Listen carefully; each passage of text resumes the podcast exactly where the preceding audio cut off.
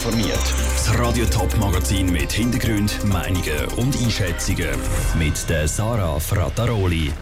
Wie das Hallenstadion und ZSC Lions in Zukunft schauen, jetzt wo Veranstaltungen mit mehr als 1000 Besuchern gleich wieder möglich werden und welche Datenschutzfragen im Kanton Zürich wegen der Corona-Krise in den letzten Monaten besonders heiß diskutiert worden sind, das sind zwei von Themen im Top informiert. Es gibt sie wieder. Grossveranstaltungen mit mehr als 1000 Leuten. Der Bundesrat hat heute grünes Licht dazu gegeben. Aber am 1. Oktober gibt es also wieder grosse Konzerte, Eishockey-Match oder auch riesige Partys. Die Veranstalter brauchen aber ein Schutzkonzept und jede einzelne Veranstaltung muss vom Kanton bewilligt werden. Ob die Freude bei den Veranstaltern und Sportclubs überwiegt oder ob es noch mehr Sorgen vor einem grossen Schutzkonzept Papierberg haben, im Beitrag von Stefanie Brändle. Heute war der Tag, wo die Sportclubs, Musiker oder auch Masseveranstalter lang darauf gelangt und bibert haben. Und das grosse Warten hat sich für sie gelohnt. Der Bundesrat verlängert das Verbot von Grossveranstaltungen zwar vom 31. August noch bis am 30. September, Nachher sind sie aber wieder erlaubt. Das freut Philipp Musshafen, Direktor vom Hallenstadion Zürich.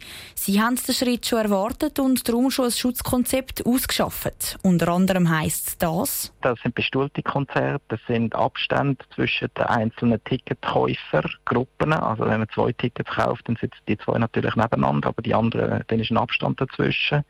Das ist in den öffentlichen Bereichen eine Maskenpflicht. Und natürlich müssen die Besucher auch ihre Kontaktangaben für das Contact Tracing angeben. Unter denen sind sicher auch ganz viele Hockey-Fans. Am 1. Oktober dürfen nämlich auch ZSC Lions wieder im Hallenstadion knibbeln.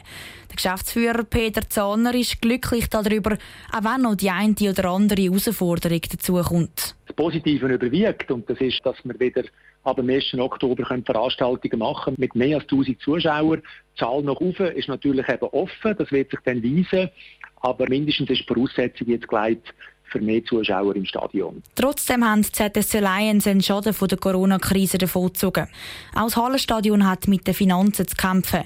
Weil viele Konzerte schon verschoben worden sind, bleibt die Agenda im Oktober nämlich trotzdem ziemlich leer, sagt Philipp Musshafen. Aber uns ist wichtig, dass wir jetzt mal irgendwo wieder anfangen können, dass wir wenigstens dann aufs nächste Jahr einigermaßen wieder Normalität und eine Planungssicherheit haben.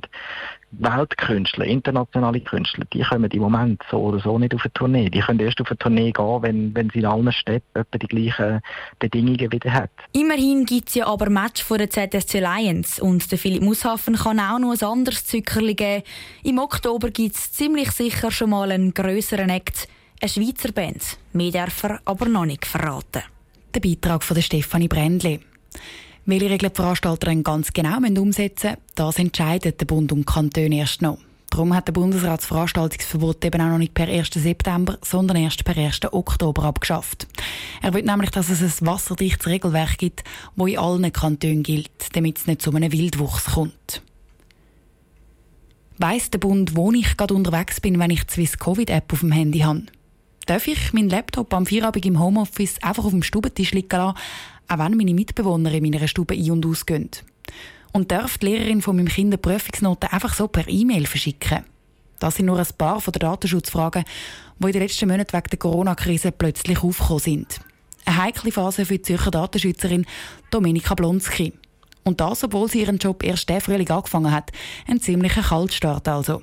Lara Pecorino hat von ihr wissen, welche Themen ihre ersten 100 Tage im Amt geprägt haben und wie es denn jetzt wirklich um den Datenschutz in der Corona-Krise steht. Zoom-Meetings und digitaler Schulunterricht haben die letzten Monate geprägt. Unter anderem sind durch Homeoffice und Fernunterricht in der Corona-Krise viele sensible Daten plötzlich die in der Stube gelandet, statt im Büro. Die Anfragen bei der Zürcher Datenschützerin Domenika Blonski sind darum auf einen Klapp in die Höhe gerast. Sie hat in der Corona-Krise betroffene Firmen direkt beraten. Genau, dort haben wir sehr schnell ohne ein Merkblatt gemacht mit so Tipps und Tricks für das Homeoffice. Was muss ich achten, wenn ich meine Unterlagen heimnehme ins Homeoffice? Wie muss ich meinen Computer daheim ausgestalten, dass ich mich in die Geschäftsumgebung einloggen mit Passwort zum Beispiel und so weiter. Das sind die Fragen. Und wie tue ich zum Beispiel Unterlagen auch entsorgen? Es werden aktuell aber auch Daten außerhalb der digitalen Sphäre gesammelt. Wer zum Beispiel in ein Restaurant geht essen muss seine Kontaktdaten abgeben. Zürcher Datenschützerin sieht hier aber keine Verletzung vom Datenschutzrecht. Die Daten dürfen nur zu einem bestimmten Zweck verwendet werden, genau eben im Rahmen der Umsetzung von den Massnahmen, die uns in dieser Krise jetzt möglich sind und darf natürlich nicht zu einem anderen Zweck verwendet werden. Ob die Restaurants sich an diese Vorgaben halten, das überprüft Dominika Blunski aber nicht. Das sei die Aufgabe vom eidgenössischen Datenschutzbeauftragten. Die heikle Situation hätte aber auch positive Seiten. Weil das Thema Datenschutz durch die Corona-Krise so präsent ist, können in der breiten Schweizer Bevölkerung wichtige Diskussionen stattfinden, freut sich Dominika Blunski. Ich habe mich in meinen zwölf Jahren, als ich Datenschutz mache, nicht daran erinnern, dass das Thema so öffentlich in der Bevölkerung ist, so stark diskutiert wurde wie in den letzten 100 Tagen. Zürcher Datenschützerin Domenica Blonski im Beitrag von der Lara Pecorino. Unter dem Strich sagt die Datenschützerin, Gesundheits- und Datenschutz schliessen sich nicht aus. Wenn in der Corona-Krise der Datenschutz verletzt worden ist, dann nicht, weil es nicht anders gegangen ist, sondern einfach, weil der Wille nicht herum war, um Daten wirklich zu schützen. Wir stellen auf Radio Top schon die ganze Woche die sieben Kandidaten vor, die am 30. August in Schaffhauser Stadtrat gewählt werden. Heute ist einer von denen an der Reihe, der schon einen Sitz im Stadtrat hat und wo der verteidigen will. Der Daniel Preisig von der SVP. Er ist seit fünfeinhalb Jahren im Stadtrat. Parallel dazu hat er auch noch einen Sitz im Schaffhauser Kantonsrat. Vor seiner politischen Karriere hat Daniel Preisig aber etwas ganz anderes gemacht. Er ist nämlich gelernter Uhrmacher. Ich habe Daniel Preisig zum Interview getroffen. Darum gehöre ich in Schaffhauser Stadtrat. Ich bin der Finanzer. Ich hocke auf der Kasse und schaue, dass Geld nicht einfach ausgegeben wird. Aber meine andere Rolle im Stadtrat ist die vom Innovationsmotor. Ich hier gerne Projekte anreissen und auch durchziehen. Das braucht die Stadt Schaffhausen wegen der Corona-Krise jetzt besonders. Wir haben Glück, dass wir in den guten Jahren, die hinter uns liegen, dann können Reserven anhäufen Und da brauchen wir jetzt wirklich dringendst, um diese Zeit unbeschadet zu überstehen. Das ist mein liebster Ort in der Stadt Schaffhausen. Ich bin passionierter Saunagänger und äh, ganz gut gefällt mir die Sauna in der Ribadi, die jetzt neu von einem Verein geführt wird. Mein liebster Sportverein aus Schaffhausen. Äh, mit Sport kann ich nicht sehr viel anfangen. Ich schwitze gern ohne Bewegung, also sehr effizient in der Sauna. Meine Vision für die Stadt Schaffhausen. Schaffhausen soll sich weiterentwickeln, sodass wir in zehn Jahren, sage ich mal, zu den steuergünstigsten Standorten in der Schweiz gehören, wo innovative Unternehmen hinkommen. Und am Rhein dort muss wirklich mal etwas gehen, direkter Rheinzugang mit Beizen, Hafen, Minigolf. Stadtrat oder Regierungsrat?